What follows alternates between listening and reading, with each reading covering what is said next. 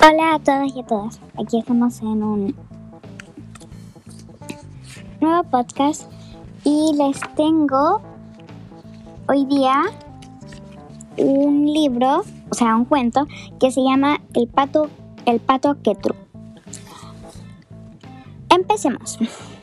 Rayen era una mujer mapuche que vivía en el sur de Chile, cerca de la ciudad de Temuco.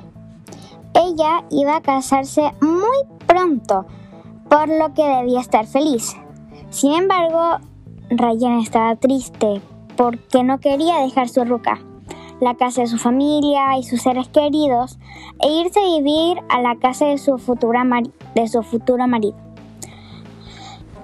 Como le corresponde a toda mujer mapuche cuando se casa. Día, poco antes de su casamiento, se encontró con la machi quien tenía habilidades para curar enfermedades y comunicarse con otros espíritus.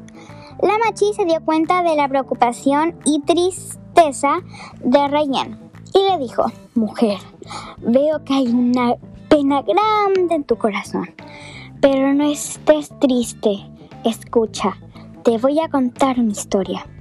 Había una vez una pata que le gustaba al pato Ketru. La pata iba todas las mañanas a ver a pasear, todas las mañanas a ver pasear el gato en la laguna para, para atraer su atención. Ella tambaleaba su cabeza y, y saludaba al pato. El pato Ketru al ver este saludo que le hacía la pata, quedó totalmente enamorado de ella. Al poco tiempo se emparejaron y tuvieron siete patitos. El pato Ketru lleva a su nueva familia a su territorio, a los lugares donde están donde él sabía que podía protegerlos de los depredadores, en especial del zorro. El pato Ketru se sentía irresponsable por defender a su familia. Los patos vigilaban los...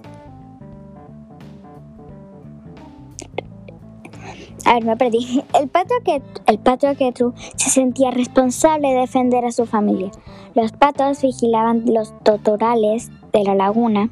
Estaban muy atentos a los ruidos que, podían, que podrían provenir del zorro.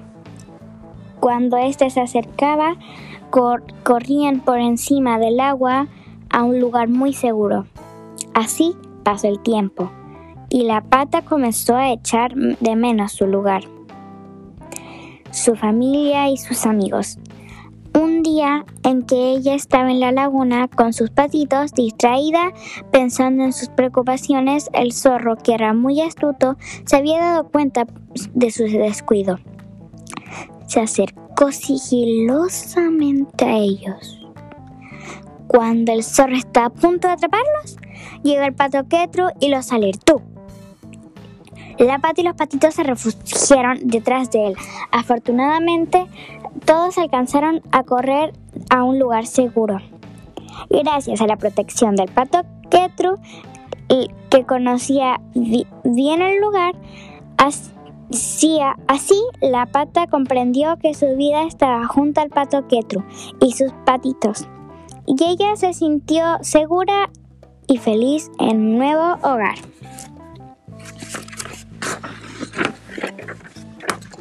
La machi terminó diciéndole a Rayen, toma este Ketru Metawe.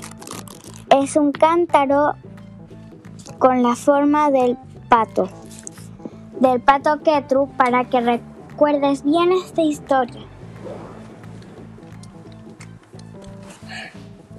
Perdón, tengo mucho sueño. Este cántaro solo lo tienen las mujeres casadas y te ayudará para que tengas muchos hijos. eh, también deberás usarlo en las celebraciones y fiestas de nuestro pueblo. En ellas, como, mujer, como mujer casada, debes cocinarle a los tuyos, cuidar los niños y repartir la comida y chicha en tu cántaro.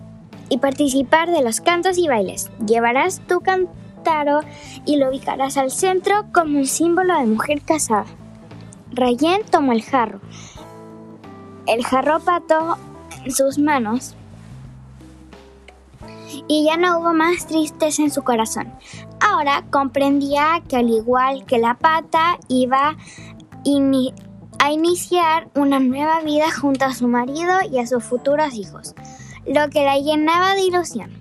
Desde entonces, Rayen baila en las fiestas, moviéndose igual que el pato Pietro cuando nada en la laguna. Espero que les haya gustado. Ahora nos vemos en otro podcast. Bye. Bye.